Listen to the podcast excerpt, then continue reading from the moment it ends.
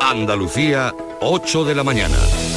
En Canal Sur Radio, Noticias Fin de Semana. Con María Luisa Chamorro. Andalucía, buenos días. La noticia está a esta hora en el estrecho donde el temporal está afectando a las conexiones marítimas desde anoche. Hoy con aviso naranja por oleaje que va a estar vigente hasta las 2 de la tarde y amarillo por viento hasta las 12 de la noche. Las incidencias se mantienen. Esta mañana ya no ha salido el barco de las 7 y cuarto entre Algeciras y Ceuta y en el puerto de Tarifa están cancelados los ferries que enlazan con Tánger desde de las 9 y de las 11 de la mañana y los de las 3 y las 7 de la tarde. Sigue sin llover, con la falta que nos hace la falta de precipitaciones, la ausencia de precipitaciones está causando también graves problemas en el consumo. Desde la tarde de ayer, barrios, varios barrios de Almería Capital no pueden beber el agua del grifo ni utilizarla para cocinar, sí para ducharse y para lavar. Un informe de la Consejería de Salud ha revelado altos índices de radioactividad natural en los pozos de Bernal, de donde se abastecen estas zonas de la capital. La de Salud no descarta que situaciones como esta se repitan en otros puntos de Andalucía. Pide paciencia. Vamos a encontrarnos con muchos casos porque esta sequía pertinaz al final nos va a hacer que muchas aguas sean declaradas no hasta para el consumo humano, es decir, no la podemos utilizar para beber o para preparar alimentos y para el resto de actividades. Así que bueno, pedirle paciencia a los andaluces porque van a ser una de las consecuencias que nos vamos a encontrar. Hay problemas ya también de suministro en otros puntos de Andalucía, se lo contaremos a lo largo de este informativo. Sin embargo, los problemas por la calidad del agua en la Sierra Norte de Córdoba entran en vías de solución. La Junta ha firmado un acuerdo con la Diputación de Córdoba. Se van a invertir 15 millones de euros, 80.000 vecinos llevan ocho meses recibiendo el agua en camiones cisternas. El presidente de la Junta pide concienciación por la situación que estamos atravesando a la ciudadanía y colaboración a las administraciones. Pido es concienciación y sensibilización, evidentemente al conjunto de la sociedad y por supuesto el compromiso firme, unánime del conjunto de las administraciones, ayuntamientos, mancomunidades, diputaciones, comunidad autónoma y por supuesto y fundamental el Estado. La fragata Victoria de la Armada Española está participando en las labores de rescate de un barco secuestrado en el mar Arábigo. Este buque de la Armada Española forma parte de la misión que la Unión Europea mantiene desplegada en el Océano Índico para proteger a los barcos de los ataques de los piratas somalíes. Y precisamente ayer terminó la presidencia española de la Unión Europea. Se lo vamos a contar también en este informativo. Toma el relevo Bélgica y ayer la Unión no se pudo poner de acuerdo para solicitar a Israel un alto en fuego en Gaza. Y por desgracia, la noticia un día más está en una nueva agresión contra una mujer en Madrid. La Policía Nacional investiga como un caso de violencia de género la agresión a una mujer de 48 años en su domicilio en el barrio de San Blas. Los servicios sanitarios han conseguido estabilizarla, aunque se encuentra grave y ha sido ingresada. Ha ocurrido esta madrugada. Sale ardiendo el restaurante El Fogón de la Leña de la avenida alcalde Manuel del Valle en Sevilla. El establecimiento se calcinó anoche por completo por un incendio en la cocina y tuvieron que actuar bomberos y ambulancias, pero no hay daños personales. También anoche nuestro querido compañero Manuel Bellido, el hombre del cine de esta casa, recibió un premio en la gala ASECAM por su carrera dedicado a informar sobre el cine, sobre el séptimo arte. Dice que está recibiendo mucho cariño, como no podía ser de otra forma. Estado emocional porque estoy pasando, porque de verdad eh, la oleada de cariño de mensajes, de felicitaciones el actor malagueño Antonio de la Torre también recibió un galardón, pero la gran triunfadora de la noche fue la película Te estoy llamando locamente, dirigida por el malagueño Alejandro Marín. En el tiempo, cielos poco nubosos o despejados, con intervalos de nubes bajas en el litoral mediterráneo occidental, temperaturas en ligero descenso o sin cambio, salvo en Cádiz, donde las mínimas ascenderán de forma notable y tanto. La capital registra, va a registrar 12 grados de mínima y 18 de máxima, la misma temperatura que van a alcanzar este sábado 18 grados Sevilla y Huelva, por debajo 17 grados Almería y ya con 16 grados Málaga y Córdoba y Jaén y Granada, Jaén con 14 grados y Granada con 13 en deportes. Tras las competiciones europeas vuelve la liga para los equipos andaluces de primera división. Hoy juegan el Granada en Vigo ante el Celta y el Sevilla que recibe al Getafe. En la Liga CB de baloncesto, hoy derby andaluz entre Unicaja y Covirán de Granada y Carolina Marín se clasifica para las semifinales del torneo de maestras de badminton de China. Fue anoche. Comenzamos este informativo que cuenta con la realización de Javier Reyes. Días de Andalucía. Canal Sur Radio. Noticias. Vamos con la penúltima, la penúltima antes de Navidad. La penúltima jornada de Primera División de 2023 viene con el Celta Granada en Balaidos, vital para la permanencia del equipo nazarí, y con un Sevilla-Getafe decisivo en el Sánchez Pizjuán. Y además tenemos duelo andaluz en baloncesto entre Unicaja Málaga y Covirán Granada. Síguenos este sábado desde las 2 menos cuarto de la tarde en la gran jugada de Canal Sur Radio con Jesús Márquez. Contigo somos más Canal Sur Radio. Contigo somos más Andalucía. Días de Andalucía. Canal Sur Radio. Noticias. Con María Luisa Chamorro. Andalucía, 8 de la mañana y 6 minutos, se lo contábamos al inicio de este informativo, se lo recordamos por si tienen previsto viajar a lo largo de las próximas horas en dirección a Marruecos por mar. El temporal en el estrecho está afectando a las conexiones marítimas desde anoche, hoy con aviso naranja por oleaje y amarillo por viento. Las incidencias se van a mantener. Esta mañana ya no ha salido el barco de las 7 y cuarto entre Algeciras y Ceuta y en el puerto de Tarifa están cancelados los ferries que enlazan con Tánger de las 9 y las 11 de la mañana y los de las 3 y las 7 de la tarde. Y en Madrid, la Policía Nacional investiga como un nuevo caso de violencia de género la agresión a una mujer de 48 años en su domicilio en el barrio de San Blas. Patricia Zarandieta, buenos días. Buenos días. Los servicios sanitarios han conseguido estabilizarla, aunque se encuentra grave y ha sido ingresada en el Hospital Gregorio Marañón de Madrid. Ha recibido varios traumatismos en el cráneo y heridas por arma blanca, como detalla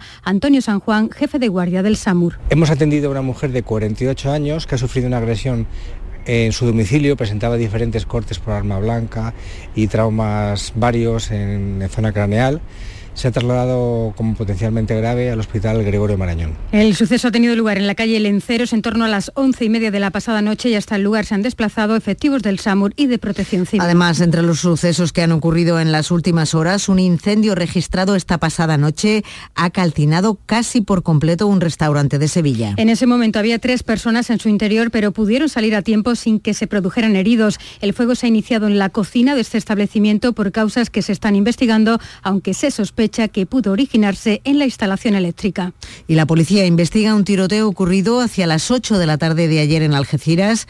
Hay una persona herida, Ana Torregrosa. El herido ha recibido un impacto de bala en una pierna cuando se encontraba en el interior de un vehículo. La Policía Nacional investiga ya los hechos y está buscando al autor del tiroteo. Trabajan además con la hipótesis de que estos hechos estén relacionados con el tráfico de drogas, un suceso que se ha registrado en la tarde de este viernes en la calle Fray Junípero Serra, en el barrio algecireño del Saladillo. Tenemos varios puntos, varias zonas donde está la noticia a esta hora. En concreto, la fragata Victoria de la Armada Española está participando en las labores de rescate de un barco secuestrado en el mar Arábigo. Este buque eh, forma parte de la misión de la Unión Europea que mantiene desplegada en el Océano Índico para proteger a los barcos de los ataques de los piratas somalíes y que se están viendo afectados también por el conflicto de Gaza. Manuel Vicente. La intención de la fragata Victoria es aproximarse al carguero búlgaro Rowen para conocer la situación de sus tripulantes y estudiar las medidas a adoptar. Las autoridades de Bulgaria, nacionalidad del buque, no han recibido comunicación de los autores del secuestro ni de los 18 tripulantes. En los últimos días, ataques desde Yemen contra barcos que cruzan el Mar Rojo han motivado que dos navieras internacionales, entre ellas la danesa Maersk, hayan renunciado a navegar por esa región. De hecho, este viernes, la Marina Británica ha advertido de tres ataques contra diversos mercantes que navegaban por el Mar Rojo, que han sido reivindicados por las milicias UTIs de Yemen, quienes están atacando barcos que supuestamente tienen por destino Israel. Ayer viernes fue la última cumbre de la presidencia española del Consejo de la Unión Europea. El presidente Pedro Sánchez ha hecho balance de la gestión llevada a cabo por su equipo durante estos seis meses que ha durado la reforma del mercado energético. Ha sido, según el presidente español, el hito más importante, Jorge Dayas. Pedro Sánchez ha destacado las leyes de restauración de la naturaleza, la de materias primas críticas y la ley de inteligencia artificial entre las aprobadas durante la presidencia rotatoria española, pero sobre todo la que concierne al mercado energético en un contexto de encarecimiento de los combustibles y de inflación a consecuencia de la guerra de Ucrania. Y lo que hemos logrado hace escasos días ha sido reformar el mercado eléctrico. Y este ha sido un debate muy intenso que hemos, eh, ha centrado mucha, muchas de las conversaciones y discusiones que hemos tenido en el Consejo Europeo durante estos últimos años y creo que ha sido uno de los hitos más importantes de esta presidencia. Histórica también es la apertura para la adhesión de Ucrania y Moldavia. Por otra parte, Sánchez ha deseado una pronta aprobación por parte de los 27 del marco financiero plurianual que ha quedado pendiente para los próximos seis meses en los que la presidencia pasa a manos de Bélgica.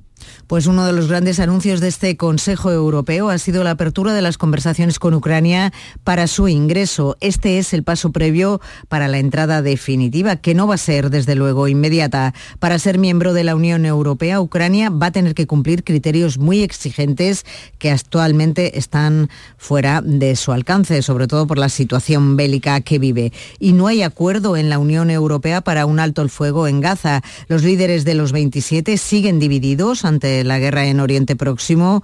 El ejército hebreo ha admitido haber matado por error a tres rehenes israelíes que estaban en poder de Hamas. Los bombardeos israelíes en la franja han alcanzado otra escuela de Naciones Unidas. Seguimos contigo, Jorge. Nueva discrepancia en la Unión Europea tras la petición en la cumbre de Bruselas de un alto el fuego, esta vez planteada por el presidente Pedro Sánchez y los primeros ministros de Bélgica, Irlanda y Malta. El freno de Alemania, Austria y la República Checa ha frustrado el consenso para pedir a Israel una nueva pausa humanitaria. Mientras el gabinete del presidente estadounidense Joe Biden pide prudencia a Netanyahu, continuaban los bombardeos en Gaza, concretamente las ciudades de Magazi y Khan Yunis, en donde un ataque a un centro educativo gestionado por Naciones Unidas ha matado a más de 30 personas, al menos cuatro de ellas niños, según la cadena Al Jazeera. En total, los ataques del ejército hebreo han dejado al menos 63 muertos en las últimas horas.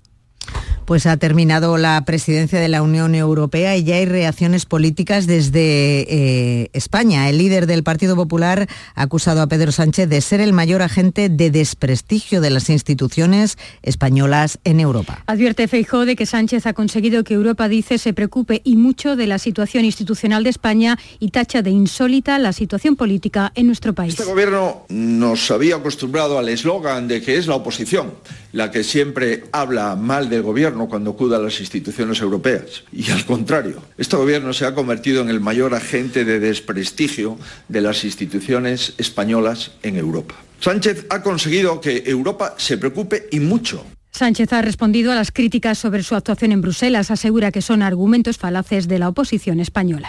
Y siguen en nuestro país las fricciones entre el estamento judicial y el gobierno. Déjennos en paz. Es el mensaje que ha lanzado el presidente del Consejo General del Poder Judicial, Vicente Aguilarte, en plena tensión por los señalamientos a jueces durante una intervención en la que ha instado a los poderes del Estado a no ser cómplices de los frecuentes e injustos intentos de deslegitimación del Poder Judicial que ha denunciado Guilarte en ocasiones vienen de representantes de los poderes públicos. Así se ha expresado durante la entrega de los premios del Observatorio contra la Violencia de Género y donde ha advertido del efecto devastador, dice, de estos episodios, alertando de que minan la confianza de los ciudadanos en la justicia. Lo vimos el martes en el Congreso y en el Senado. Por favor, rebajen la tensión, déjennos en paz no a las injerencias suyas en lo nuestro, pero tampoco a las nuestras en lo suyo.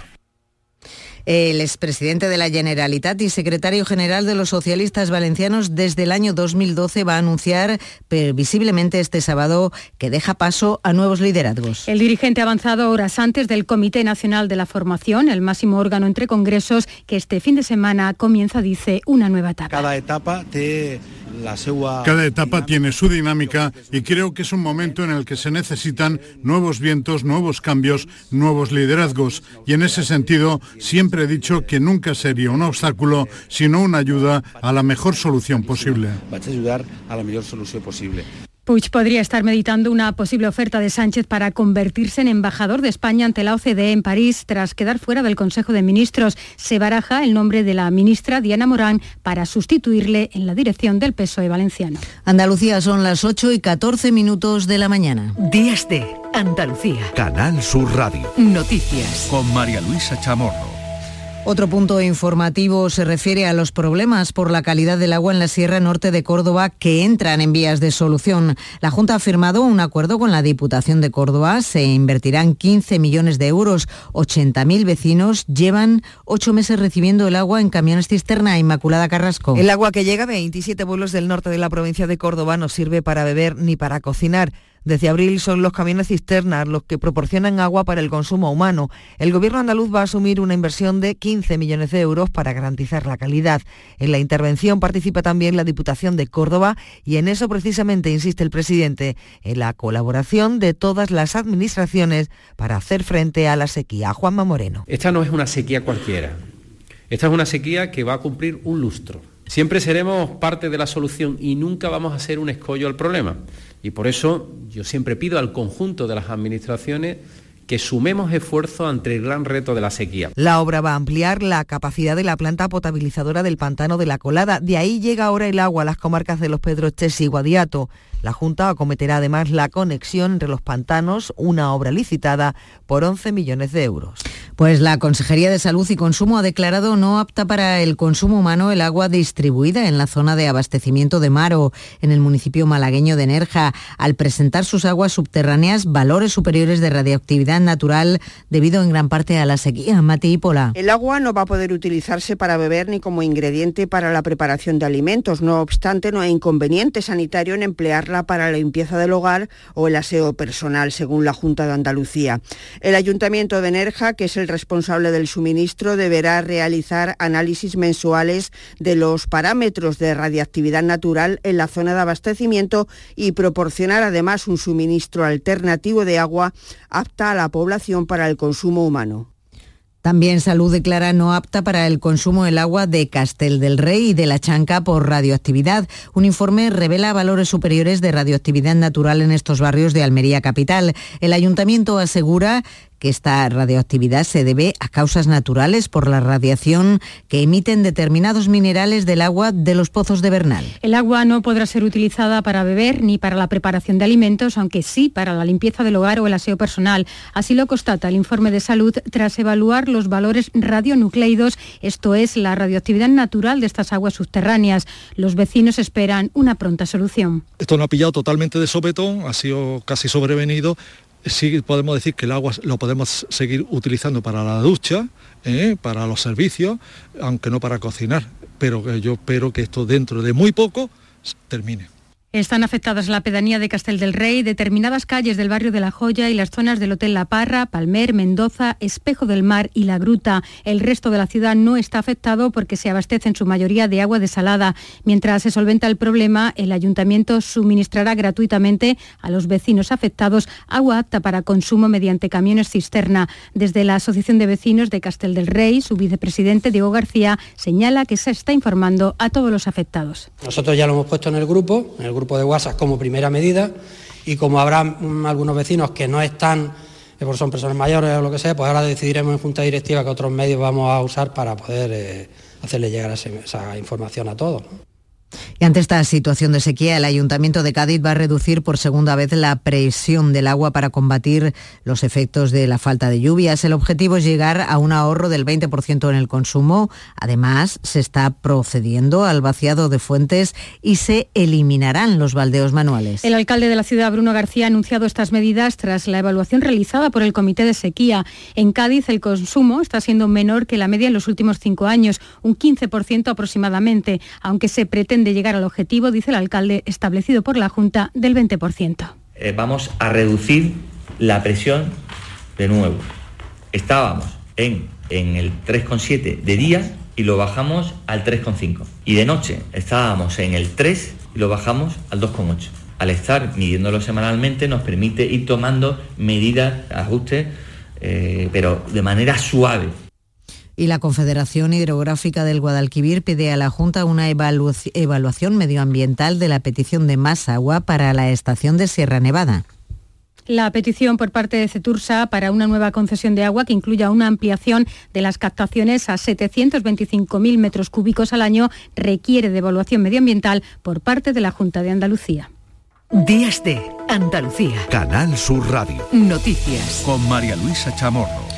El Gobierno Central prepara ya el camino para la retirada de parte de las bonificaciones que se aprobaron en los paquetes anticrisis para contener la inflación. Y será muy pronto, posiblemente el próximo 27 de diciembre, cuando el Consejo de Ministros extraordinario apruebe el nuevo decreto ley en este sentido, como ha anunciado en Sevilla la vicepresidenta cuarta María Jesús Montero. Que antes que acabe este mes, es decir, queda nada, estaremos en condiciones de aprobar ese nuevo decreto ley que permitirá algunas de esas medidas y otras se retirarán porque ya no tienen tanto sentido como cuando se pusieron en marcha. La ministra Montero ha contestado también a la Junta sobre la intención del Gobierno andaluz de pedir la gestión de la red de cercanías de Renfe, una petición que llega, ha dicho, de una comunidad sin iniciativas. José Manuel de la Linde. Una propuesta curiosa, ha dicho la ministra, que obedece a una política de bronca. Crítica que se haga esta petición sin proyecto y por una simple comparación con Cataluña. Una política de corto recorrido que no sirve para los andaluces y que lo único que quiere generar es bronca una imagen del Gobierno de España que no se corresponde con la realidad. Nunca, jamás, Andalucía ha tenido mejor consideración en las inversiones, ha tenido mejor consideración en los proyectos que con el gobierno del presidente Sánchez. Una política de corto recorrido la califica que solo busca generar bronca. El consejero de la presidencia de la Junta discrepa con la ministra y recuerda que las competencias de cercanías están en el estatuto y que Andalucía reclamará las competencias y el dinero para su gestión. Y si el gobierno de la nación está dispuesto a ceder esa competencia a otras comunidades autónomas con ni más ni menos 6.000 millones de euros, nosotros lo que reclamamos es un trato igualitario para el conjunto de las comunidades autónomas Está en nuestro Estatuto de Autonomía esa competencia y por tanto reclamamos lo que nos corresponde. Ahora, eso sí, competencias con financiación. También recuerda Sanz que Juanma Moreno le pidió a Pedro Sánchez las cercanías en las dos reuniones que han mantenido en la Moncloa. El caso es que en las últimas horas han sido muy complicadas para los usuarios del tren de cercanías entre Benalmádena y Fuengirola, en Málaga. Una avería de la infraestructura provocó que muchos ciudadanos no pudieran acudir, por ejemplo, a su trabajo, y esto en una de las líneas de cercanías más importantes de Andalucía por el elevado número de personas que lo usan a diario en la Costa del Sol que estaba petadísimo, no podía ni entrar la gente. Ya llegó tarde, debería estar allí a las 10. Hay retraso de 40 minutos. Salud pone de nuevo en toda Andalucía nuevos puntos de vacunación contra la gripe y el COVID y lo hace justo antes de la Nochebuena porque la propia consejera del ramo, Catalina García, cree que los contagios van a aumentar pasadas las fiestas por la socialización que caracteriza la Navidad. Ya saben, cenas, comidas, con grupos muy diversos. 19, 20 y 21 de diciembre y lo que le pedimos a los andaluces es que vuelvan a acudir para vacunarse de la gripe y del COVID. No hay mejor cosa que prevenir antes que curar y estamos a tiempo todavía de eh, poder protegernos antes de que lleguen las fiestas de Navidad y antes que llegue el periodo de alta frecuentación. Los 7.000 trabajadores eventuales del SAS de todas las categorías contratados durante la pandemia van a renovar su contrato de un año durante 2024, lo ha confirmado Salud. Los sindicatos UGT, Comisiones Obreras y SAPSE celebran esta renovación, pero piden que pasen a ser plantilla en 2024, como señala Óscar Martín, secretario general de UGT en Andalucía. Sí tenemos que matizar que efectivamente es lo contrario, pero sí tenemos que matizar que efectivamente faltan más profesionales en el sistema sanitario andaluz, falta información, no sabemos dónde se van a hacer sus contratos, cuándo, en qué categorías y se doblan las violaciones grupales desde 2017 y casi la mitad de las víctimas de delitos sexuales son menores. Son datos del último informe sobre delitos contra la libertad sexual del Ministerio del Interior. El Partido Popular ya ha anunciado que pedirá una comparecencia del ministro Fernando Grande Marlasca Clara Almería.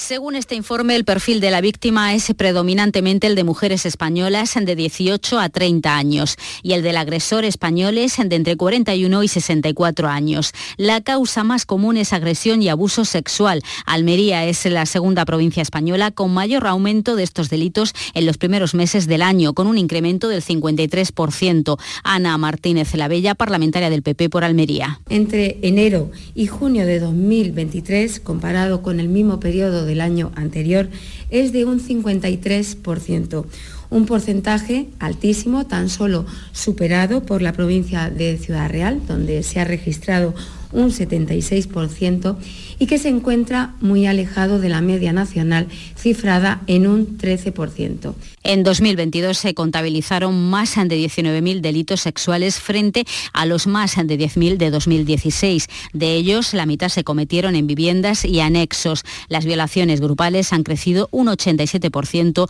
en los últimos cinco años.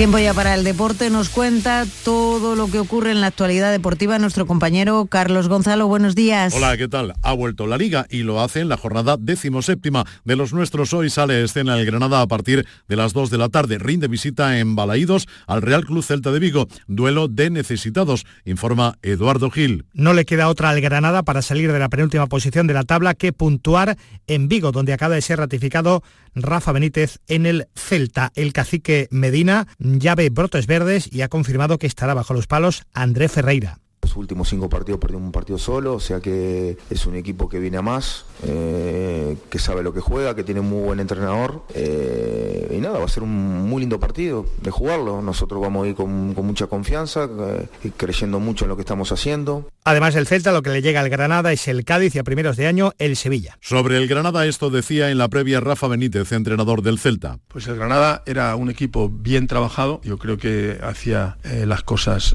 con bastante criterio y escuché a Paco López hablando a veces de, los, eh, las decisiones arbitrales, etcétera, un poco en la línea de lo que nos pasaba a nosotros, ¿no? Cuando analizabas sus partidos. Pero era un equipo que, transmitía buenas sensaciones, que tiene desequilibrio, que tiene velocidad y ahora tiene esas mismas cosas y lógicamente cuando estás en una situación apurada y cambias eh, el entrenador y buscas otro estilo de entrenador, pues eh, tienen eso que tenían y un poco más de, agresividad, de intensidad, que yo creo que lo da también la propia clasificación, ¿no? Al verse más abajo, pues están apretando más para intentar salir de ahí. Con lo que es un, buen equipo, como muchos de la Liga Española. La Liga Española de mitad hacia abajo, yo creo que hay equipos que cualquiera puede ganar a cualquiera en, eh, cualquier partido, valga la, redundancia. Entonces lo veo en esa línea, peligroso por la habilidad y la velocidad que tiene y la capacidad de trabajo que tiene, y vulnerable como eh, nos pasa a muchos porque encajamos goles y no estamos eh, aprovechando las ocasiones. En esa línea parecido. ¿no? La cita a las 2 de la tarde, desde las 2 menos cuarto, en la gran jugada de Canal Sur Radio.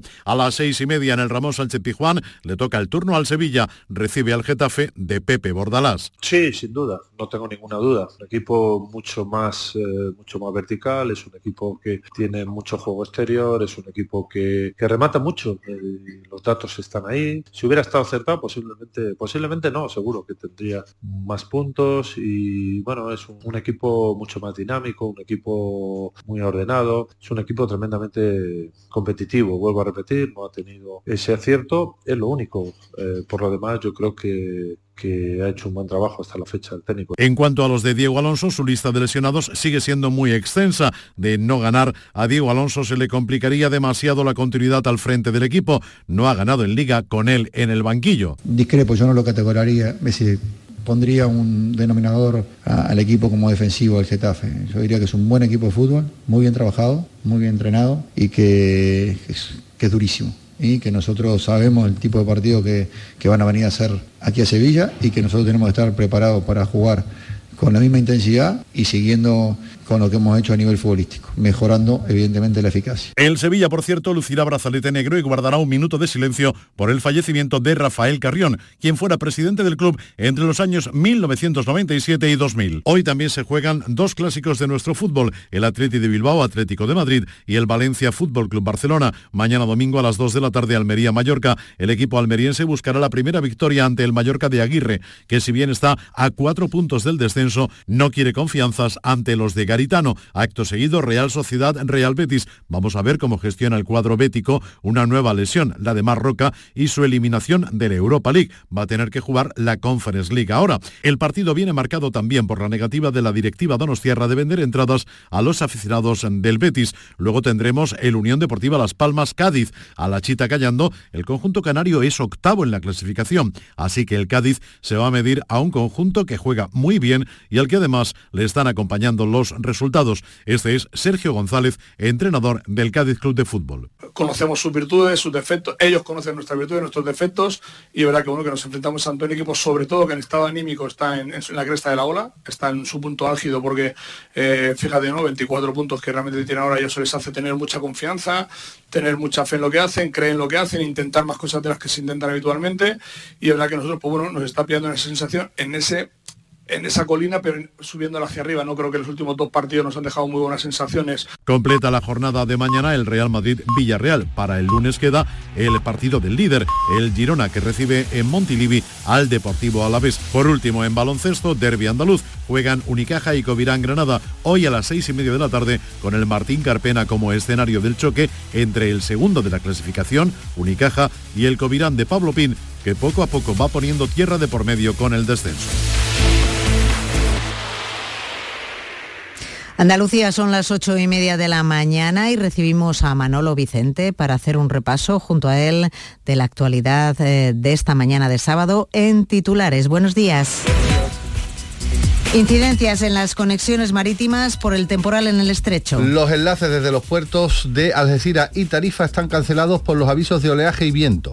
La policía investiga como violencia de género la agresión a una mujer en Madrid. Los servicios sanitarios han conseguido estabilizarla aunque se encuentra grave con golpes en el cráneo y heridas por arma blanca. Un incendio calcina casi por completo un restaurante de Sevilla. El fuego se ha iniciado en la cocina por causas desconocidas aunque se sospecha que pudo deberse a que pudo originarse en la instalación eléctrica. Herido un hombre en un tiroteo en Algeciras. La víctima recibió un disparo en una pierna cuando se encontraba en el interior de un vehículo.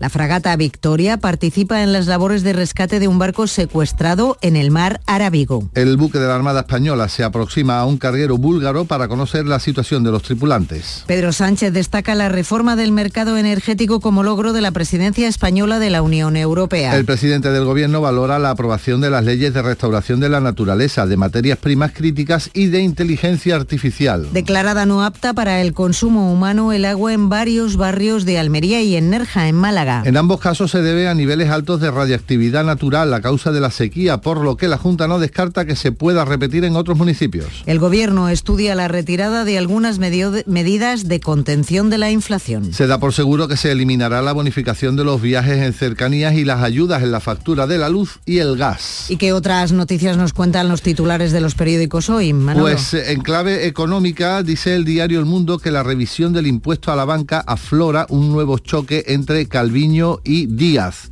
En el ABC, malestar en el Supremo por la falta de respaldo del gobierno. La Unión Europea explora vías para liberar 50.000 millones de euros en ayudas a Ucrania, es el titular más destacado en el diario El País. Y aparece un nombre en uno de los eh, periódicos de difusión online, en vozpopuli.com, se dice que Ángel Ubide es el tapado que baraja Pedro Sánchez para sustituir a Nadia Calviño.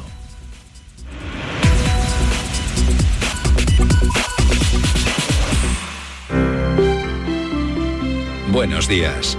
El número premiado en el sorteo del cuponazo celebrado ayer ha sido 39.177, 39177. Serie 36. Puedes consultar el resto de los números premiados en juegos11.es. Hoy tienes una nueva oportunidad con el sueldazo del fin de semana. Disfruta del día. Y ya sabes, a todos los que jugáis a la 11, bien jugado.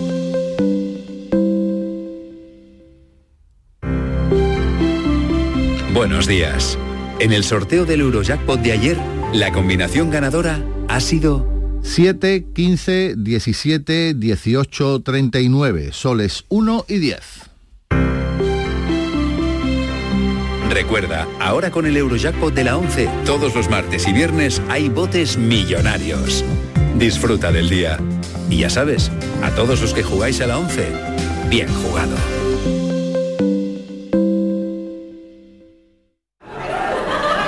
Vamos con la penúltima, la penúltima antes de Navidad. La penúltima jornada de Primera División de 2023 viene con el Celta Granada en Balaidos, vital para la permanencia del equipo nazarí, y con un Sevilla-Getafe decisivo en el Sánchez Pizjuán. Y además tenemos duelo andaluz en baloncesto entre Unicaja Málaga y Covirán Granada.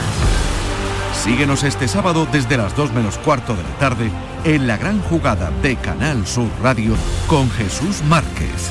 Contigo somos más Canal Sur Radio. Contigo somos más Andalucía. La violencia de género digital comienza por controlarte. Oprime tu libertad y te obliga a hacer lo que no quieres. Empieza con un mensaje. Termina con una vida. Detéctalo a la primera. Denúncialo. No estás sola. 900-200-999. Pacto de Estado contra la Violencia de Género. Gobierno de España. Junta de Andalucía. Días de Andalucía. Canal Sur Radio. Noticias. Con María Luisa Chamorro. Andalucía, 8 de la mañana y 35 minutos y después de este repaso a los titulares nos vamos a centrar ahora en Andalucía. Vamos a hacer un recorrido por todo el territorio de nuestra comunidad a través de los compañeros que se encuentran en los centros territoriales de Canal Sur Radio. Comenzamos por Cádiz. Buenos días, Salud Botaro, ¿cómo amanece Cádiz?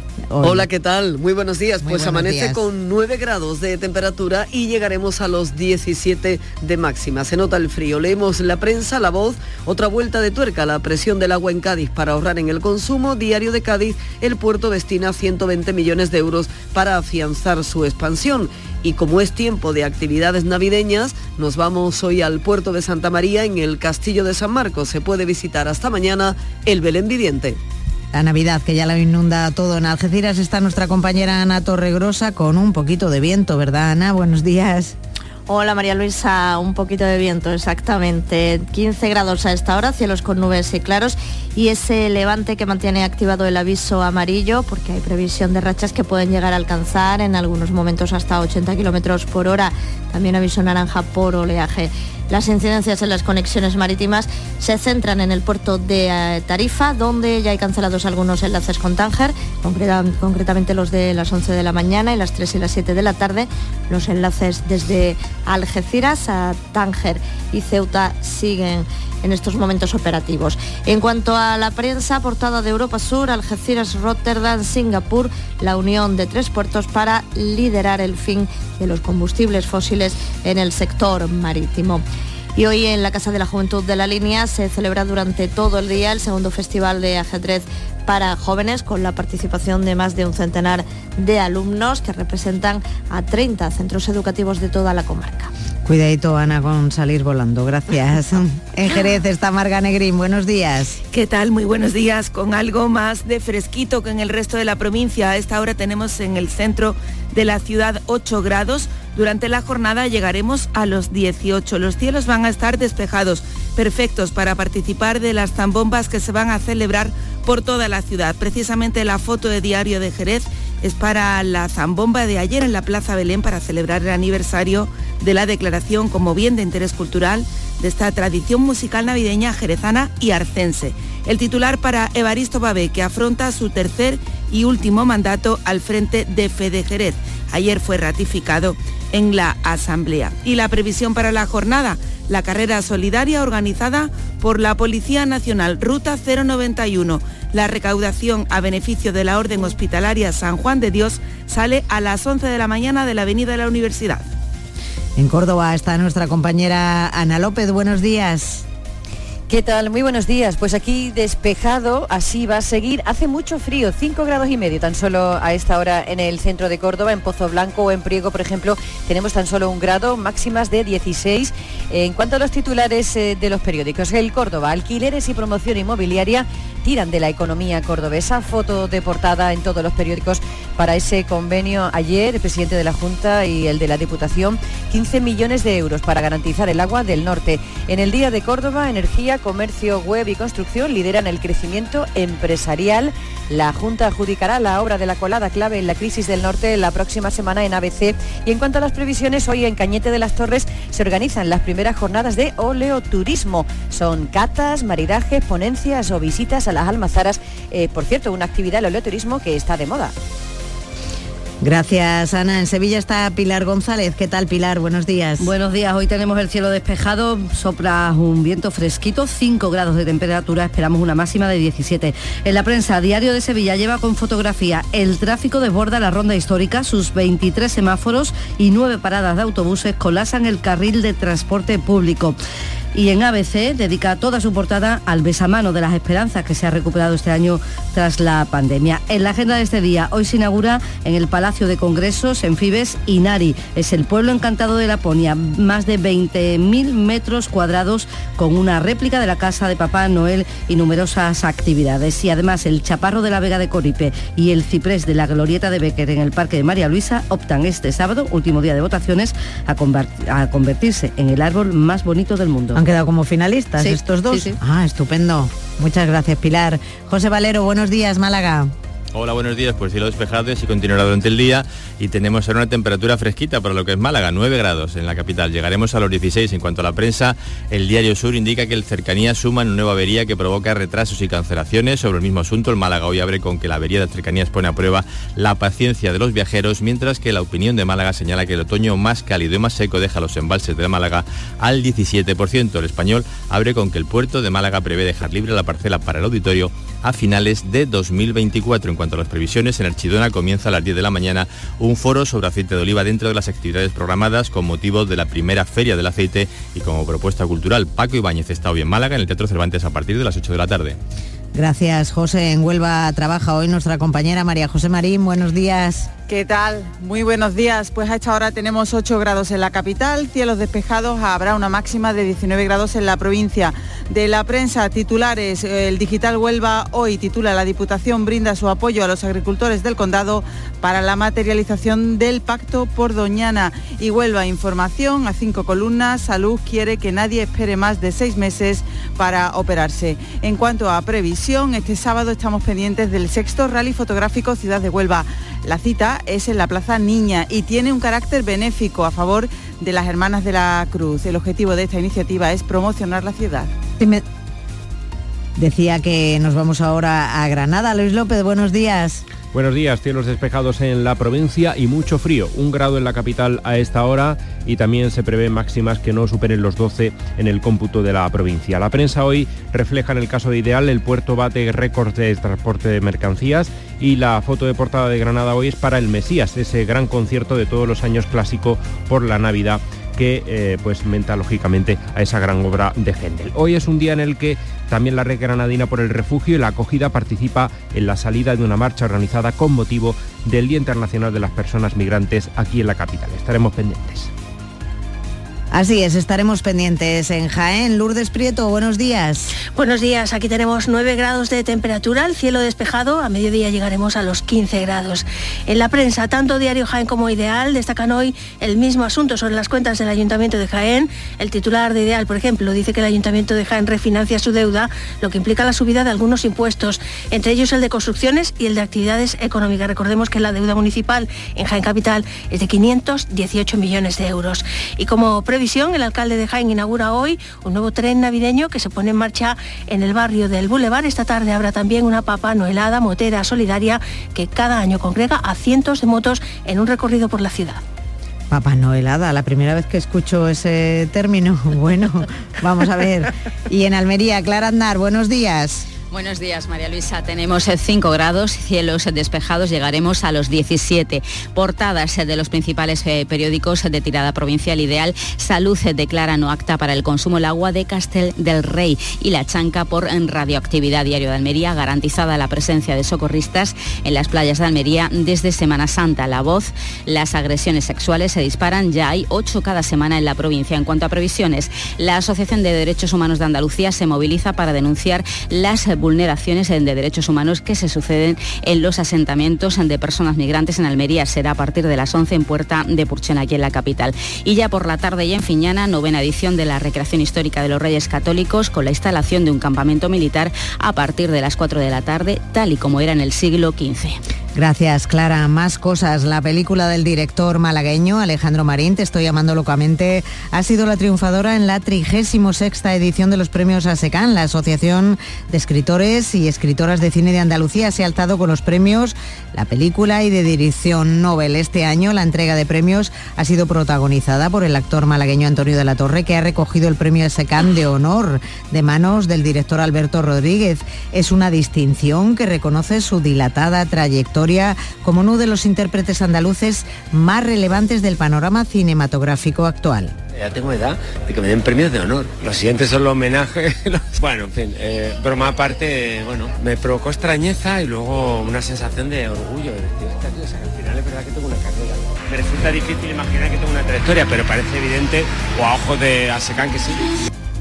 Nuestro compañero de Canal Sur Televisión, Manuel Bellido, ha recibido el premio Juan Antonio Bermúdez por toda una carrera dedicada a la información cinematográfica. Desde aquí, un abrazo a los dos compañeros. Y son las 8 y 45 minutos de la mañana, tiempo ahora para la información local.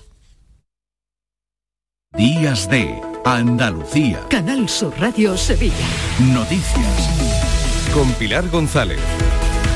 Hola, buenos días. Un incendio ha calcinado casi por completo el restaurante El Fogón de Leña en la avenida Alcalde Manuel del Valle de la capital. Estamos en el último fin de semana antes de las Navidades y son días de compras de regalos de comida y de lotería. El centro tiene ya limitado todos los accesos en coche particular y se ultiman los detalles para la inauguración el miércoles del espectáculo de luz y sonido del río. Además, hoy se inaugura en Fibes Inari, el pueblo encantado de Laponia, y concluyen las votaciones para elegir el árbol más bonito. En las dos primeras posiciones está dos de Sevilla, el chaparro de la Vega de Coripe y el ciprés de los pantanos del Parque de María Luisa. Es el árbol de la glorieta de Becker. En cuanto al tiempo, tenemos el cielo despejado, sopla viento moderado del este y la máxima prevista es de 19 grados en Lebrija, 18 en Morón y Sevilla, 17 en Écija. A esta hora, 6 grados en la capital.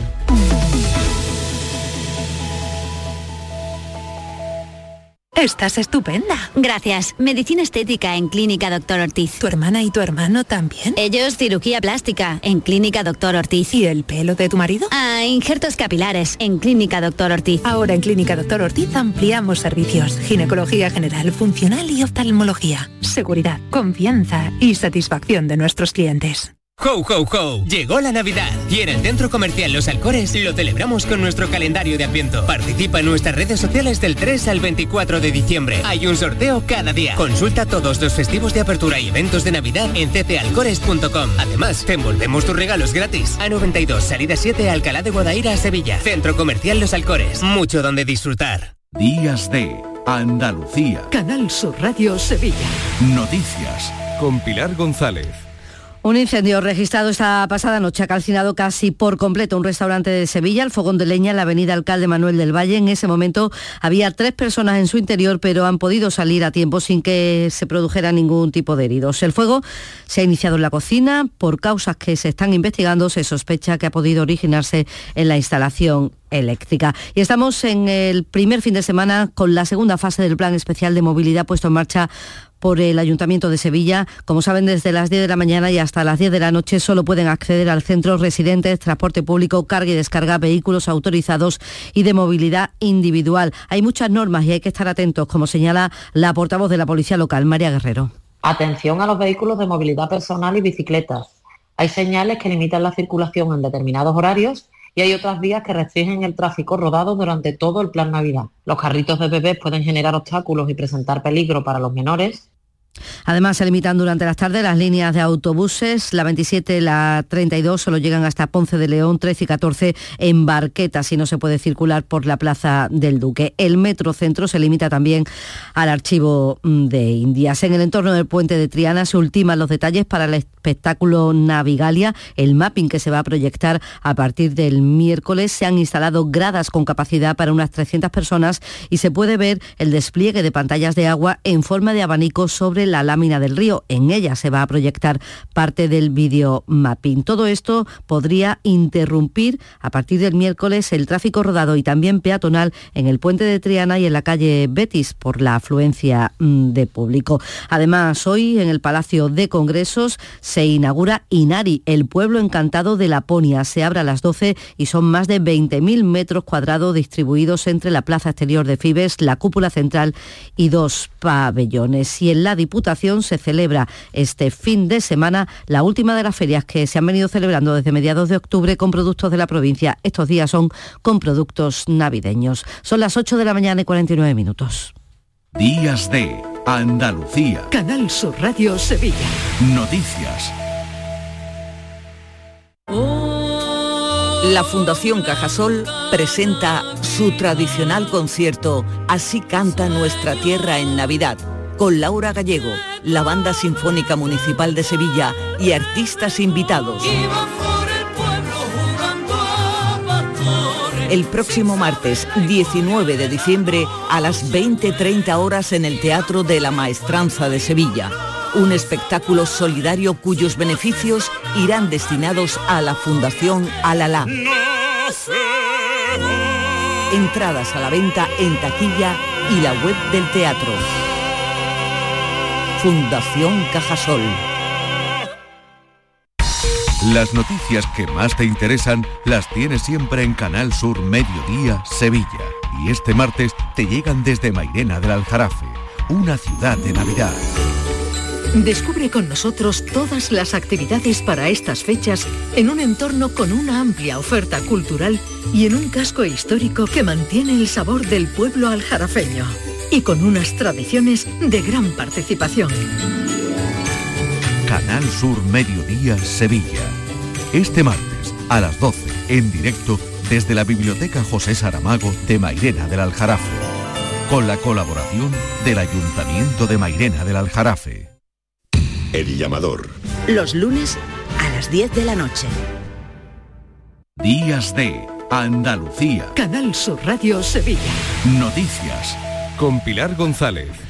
Los trabajadores de la Grúa Municipal de Sevilla mantienen su convocatoria de huelga para toda la Navidad, paros parciales que comenzarán a partir del lunes, aunque el martes hay un acto de mediación con la empresa, una unión temporal que tiene el servicio desde febrero y con la que en abril, tras los paros de Semana Santa, se llega a un acuerdo para que cumpliera el convenio que existía con anterioridad, algo que no está sucediendo, como señala el portavoz sindical Santiago López. Conseguimos que estos señores firmasen en CERCLA que iban a respetar el convenio, pero nos vemos otra aquí porque estos señores no lo no lo están cumpliendo. Le están dejando a deber sistemáticamente a los compañeros que están de baja dinero, no respetan la antigüedad, no respetan una serie de, artículos de nuestro convenio que claro nos caben de defensión enorme. Y pues nos, nos queda otra que tirarnos a la calle, ¿no? El comité de empresa y la dirección del Hospital del Aljarafe en Mormujos han mantenido una reunión para tratar lo que califican de globo sonda del SAS sobre una posible compra del hospital. Javier Ordóñez, el presidente del comité, ha pedido apostar a corto plazo por el actual modelo de gestión con el consorcio que forman Junta y Orden de San Juan de Dios, aunque con una financiación pública, dice,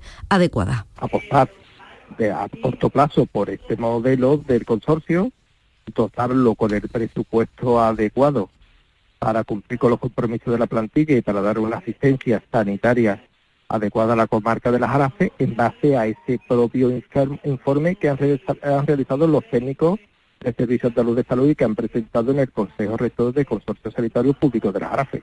El juzgado de Sevilla, encargado de la búsqueda del cuerpo de Marta del Castillo, ha entregado a la policía el informe realizado, ha recibido de la policía el informe realizado tras el análisis de móvil de Miguel Carcaño en el que aparecen datos sobre posicionamiento, fotografías y mensajes SMS. Además, la Policía Nacional y la Guardia Civil han desmantelado una organización criminal que distribuía droga a los Países Bajos desde la Rinconada. Y el Chaparro de la Vega de Coripe y el Ciprés de los Pantanos del Parque de María Luisa en la Glorieta de Becker optan este sábado a convertirse en el árbol más bonito Mm, del mundo. Dice que es un ejemplar único el de la glorieta de Becker porque es especial, lo cuenta Mario Gutiérrez, técnico de Parques y Jardines del Ayuntamiento de Sevilla. Desde el punto de vista técnico, es un árbol que se, encuentra, que a porte natural, es un árbol que nunca ha sufrido una poda drástica, es un árbol que históricamente ha sido bien gestionado, es un árbol que eh, esa singularidad que tiene es en la comunión, en el basamento con el, el monumento AB, que hasta las 12 se puede votar. Vamos ya con el deporte. Carlos Gonzalo, buenos días. Hola, ¿qué tal? Sin solución de continuidad, nada más acabar la jornada de competiciones europeas, ya tenemos aquí una nueva de liga. Por lo que respecta a los equipos sevillanos, el primero en salir a escena será el Sevilla. Juega ante el Getafe hoy, pero con todavía un número de lesionados muy alto.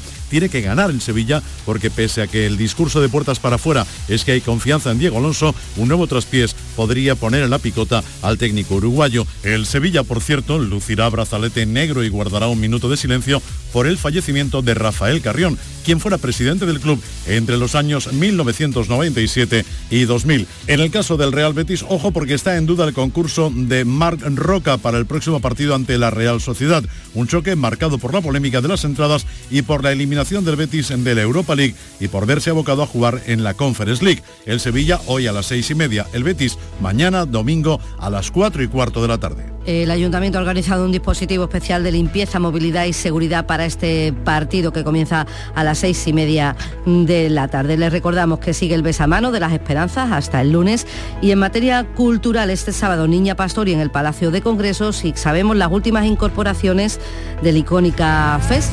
Entre ellos va a estar Vetusta Morla. Las entradas salen a la venta el miércoles. Con Vetusta Morla acabamos.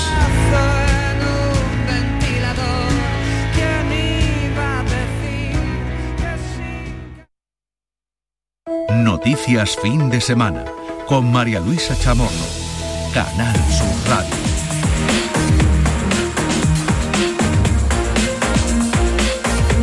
Andalucía 8 y 55 minutos de la mañana. Antes de terminar este informativo les ofrecemos un resumen con las cosas más importantes que han ocurrido en las últimas horas. Lo hacemos con Patricia Zarandieta. Buenos días. Muy buenos días. La Agencia Estatal de Meteorología ha ampliado hasta las 2 de la tarde el aviso naranja por fenómenos costeros en el litoral gaditano y hasta la medianoche el amarillo por vientos. Se esperan rachas de viento de hasta 80 kilómetros hora en el estrecho. Un temporal que está afectando a las conexiones marítimas. Esta mañana no ha salido ya el barco de las 7 y cuarto entre Algeciras y Ceuta y en el puerto de Tarifa están cancelados los ferries que enlazan con Tánger de las 9 a las 11 de la mañana y los de las 3 y las 7 de la tarde. La falta de precipitaciones está causando también graves problemas en el consumo. Varios barrios de Almería capital no pueden beber el agua del grifo ni utilizarla para cocinar, sí para la limpieza del hogar o el aseo personal. Esto nos ha pillado totalmente de sopetón, ha sido casi sobrevenido sí podemos decir que el agua lo podemos seguir utilizando para la ducha, ¿eh? para los servicios, aunque no para cocinar. Pero yo espero que esto dentro de muy poco termine. Un informe de la Consejería de Salud ha revelado altos índices de radioactividad natural en los pozos de donde se abastecen estas zonas de la capital almeriense. La consejera de Salud no descarta que situaciones como esta se repitan en otros puntos de Andalucía. Catalina García pide paciencia. Vamos a encontrarnos con muchos casos porque esta sequía pertinaz al final nos va a hacer que mucha agua sean declaradas no hasta para el consumo humano, es decir, no la podemos utilizar para beber o para preparar alimentos y para el resto de actividades. Así que bueno, pedir paciencia a los andaluces porque van a ser una de las consecuencias que nos vamos a encontrar. Y en la crónica internacional, la fragata Victoria está participando en las labores de rescate de un barco secuestrado en el mar Arábigo. Este buque de la Armada Española forma parte de la misión que la Unión Europea mantiene desplegada en el Océano Índico para proteger a los barcos de los ataques de piratas somalíes. Y en Madrid, la Policía Nacional está investigando como nuevo caso de violencia de género la agresión a una mujer de 48 años en su domicilio en el barrio de San Blas ha recibido varios traumatismos en el cráneo y heridas por arma blanca, como detalla Antonio San Juan, jefe de guardia del SAMUR. Hemos atendido a una mujer de 48 años que ha sufrido una agresión en su domicilio, presentaba diferentes cortes por arma blanca y traumas varios en, en zona craneal se ha trasladado como potencialmente grave al Hospital Gregorio Marañón.